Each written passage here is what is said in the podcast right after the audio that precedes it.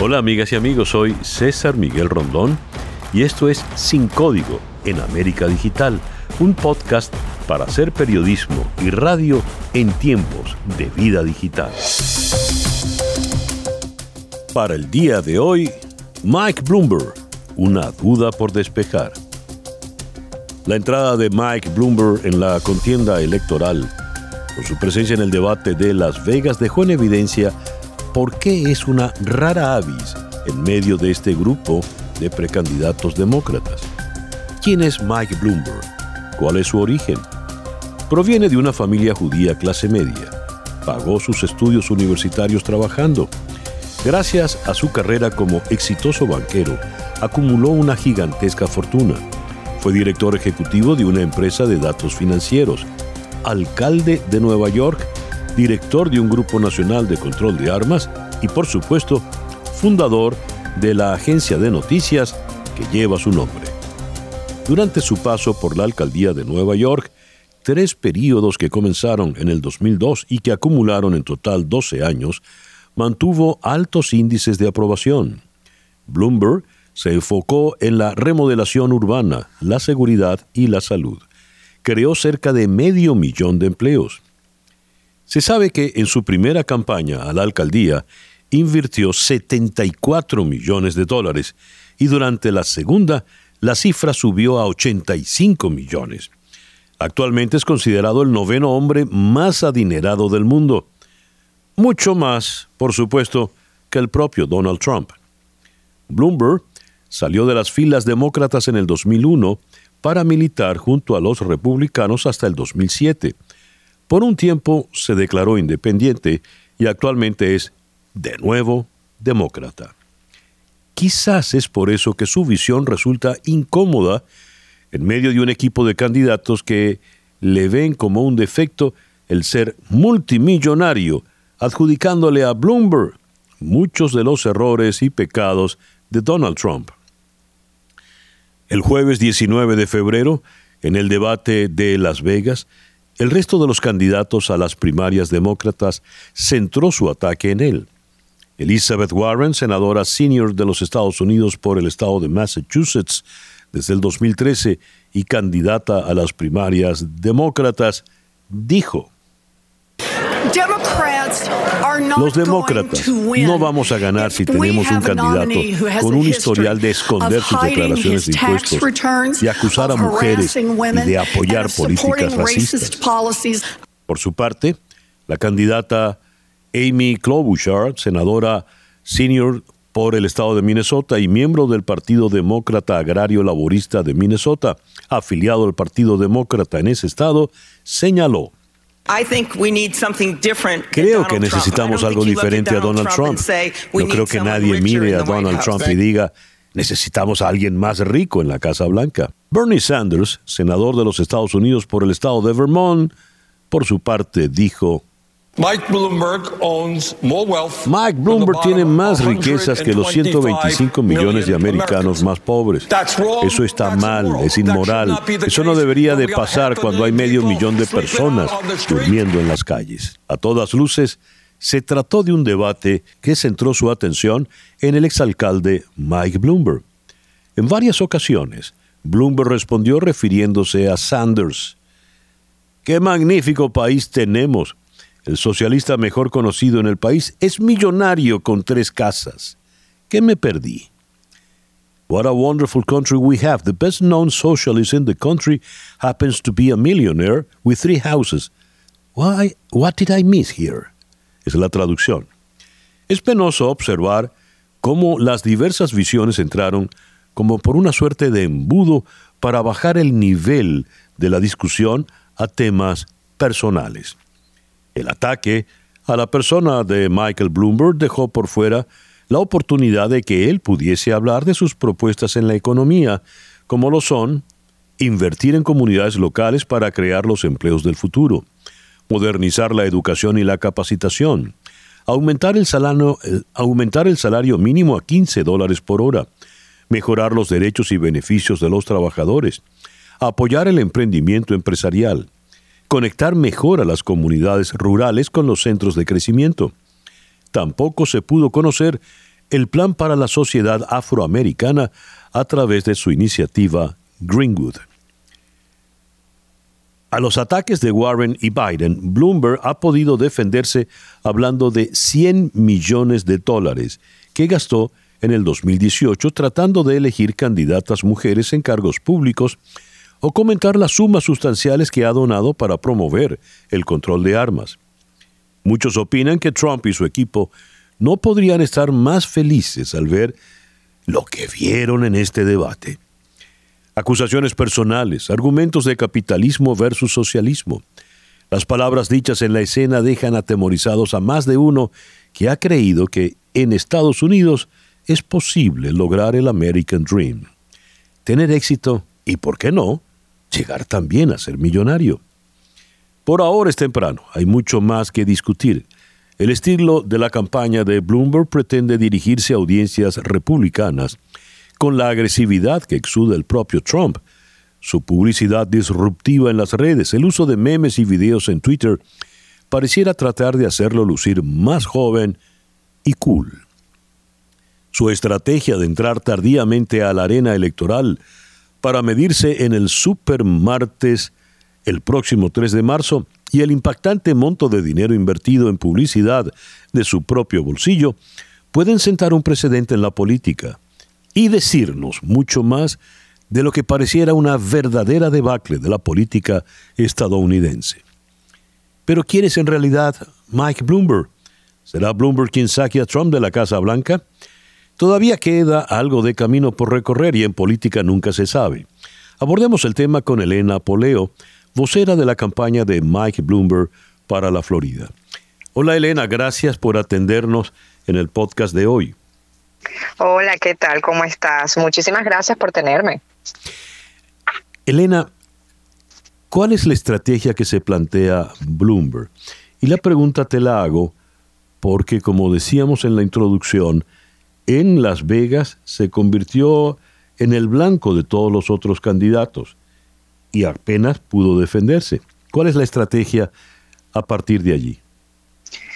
Bueno, eh, primero hay que recordar que este fue el primer debate de, que ha hecho Bloomberg en 10 años, porque él no es un político de carrera como muchos de los que están en ese podio. De hecho, él lo dejó claro, él preguntó ahí, yo sí he podido crear un negocio desde cero muy exitoso, porque hay que recordar que él nació de una familia de inmigrantes que, no, que eran de clase media y que de hecho su padre murió cuando él estaba estudiando todavía y él echó hacia adelante su familia. Él creó su empresa de nada, no fue heredada como fue, pues son los millones del señor Trump. Entonces, él puede decir que estos años la ha pasado trabajando, mientras que los demás han hecho política durante estos últimos 10 años, porque él luego de ser alcalde de, Nueva York ya eh, no hizo más política. Entonces, eh, hay que recordar que, bueno, siempre falta un poquito de práctica, ¿no? Y segundo, eh, él acaba de empezar a hacer su campaña. Estos eh, políticos, estos eh, otros candidatos demócratas llevan ya ocho, ocho debates. Él acaba de empezar y lleva meses y meses y meses en campaña. Bloomberg lleva 13 semanas al sol de hoy con su campaña. Así que bueno, es la primera vez que va un debate. Yo creo que si echamos la película para atrás y vemos cómo eh, se desempeñaron los otros candidatos en sus primeros debates, vamos a ver que han crecido mucho desde entonces. Eh, entonces yo creo que realmente esta vez él estaba como quien dice calentando motores y que vamos a ver una mejoría eh, bastante marcada en el próximo debate que ya viene en pocos días. También hay que recordar que, que todos, es que se fue eh, evidente en el momento que comenzó el debate, todos se abalanzaron contra Bloomberg. Eh, eso fue básicamente un ataque, eso lo estábamos esperando. La campaña decidió hacer este debate también, él decidió porque él quería hablarle, intentar, como tú dijiste en tu introducción, intentar hablar directamente con los votantes, pero como eso fue un constante ataque a Bloomberg, porque justamente están temiendo las encuestas, están viendo que la campaña está dando resultado, están viendo que los votantes demócratas buscan otra opción y que creen que él es el candidato que puede ganarle a Trump, que al final de, de la película esto es lo que está buscando el Partido Demócrata. El Partido Demócrata necesita un candidato que realmente le pueda ganar a Trump y eso es un candidato centrista, un candidato que pueda eh, llegar hasta el final de la meta. Y entonces eh, eh, todos empezaron a atacarle y justamente se perdió una maravillosa oportunidad de escuchar su qué sería su plan de gobierno y su política. Pero él no, él no ha parado. Hoy se encuentra en Utah haciendo campaña. Ya terminó un, un rally con una alta asistencia, que además eh, eh, a donde habló y habló sobre varios temas. Y él no ha parado su campaña. Aquí es todo viento en popa. Aquí hacia adelante sabemos que él va a mejorar en los, en los debates. Sí. Elena, la, la situación por la que atraviesa el Partido Demócrata es por decirlo de una forma suave, desconcertante.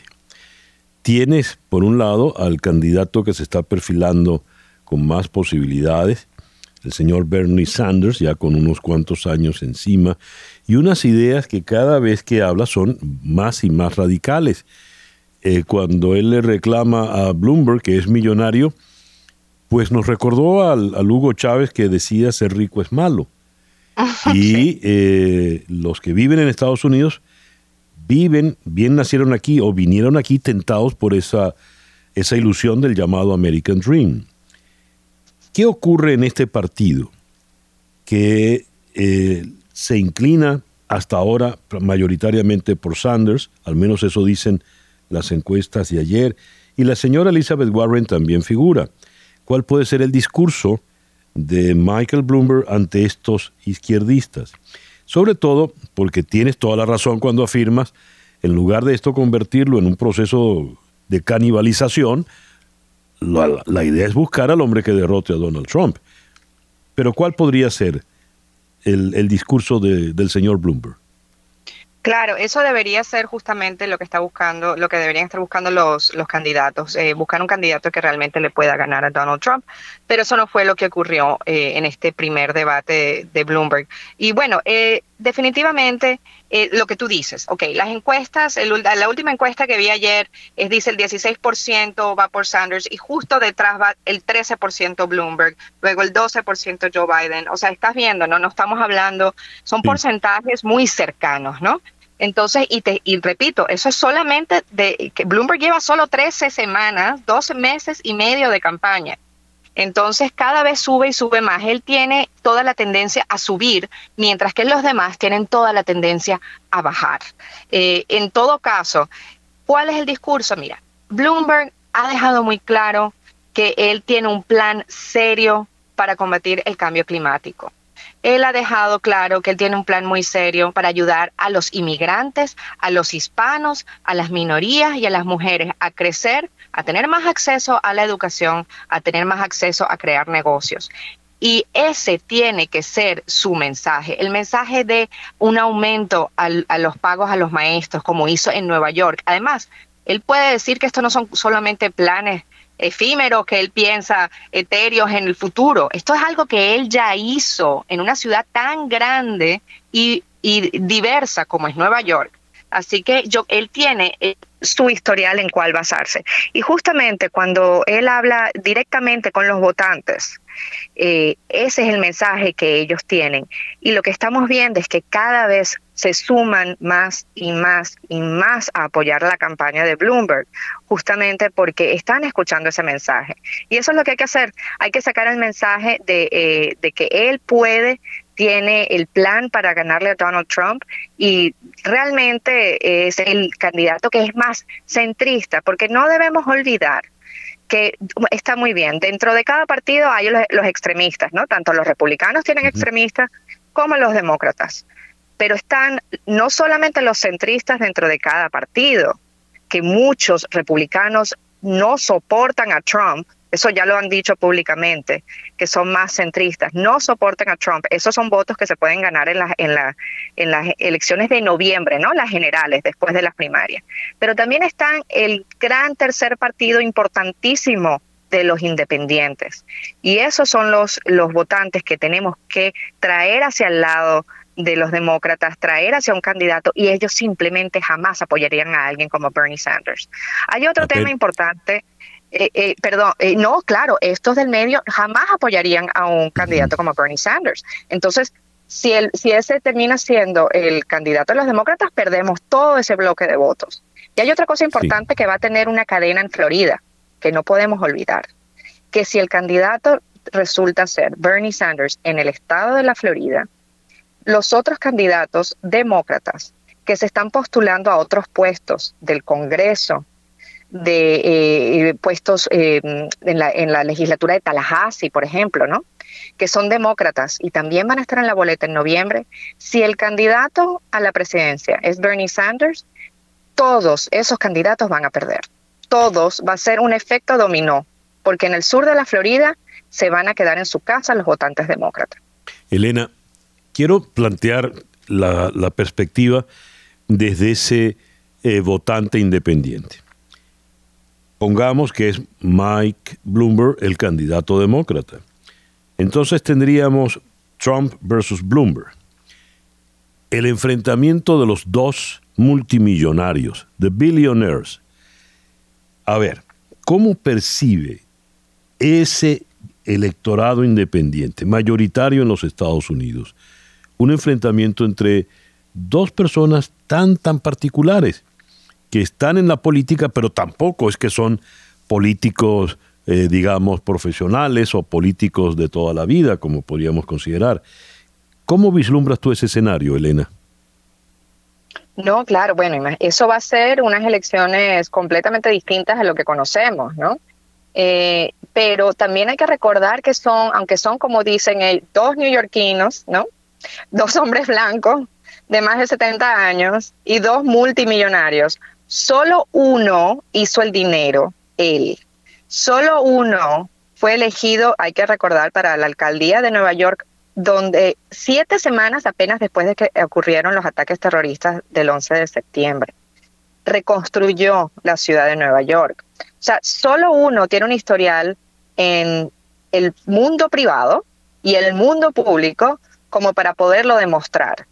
Y el hecho de, yo te voy a ser sincera, yo he recibido tantas llamadas y tantos mensajes de republicanos que dicen, por fin los demócratas nos dan una opción para nosotros no tener que votar por Trump, porque no podemos más con Trump. Está destruyendo nuestro partido, al igual que está ocurriendo dentro de los demócratas, que hay una gran división. Dentro de los republicanos también hay una gran división.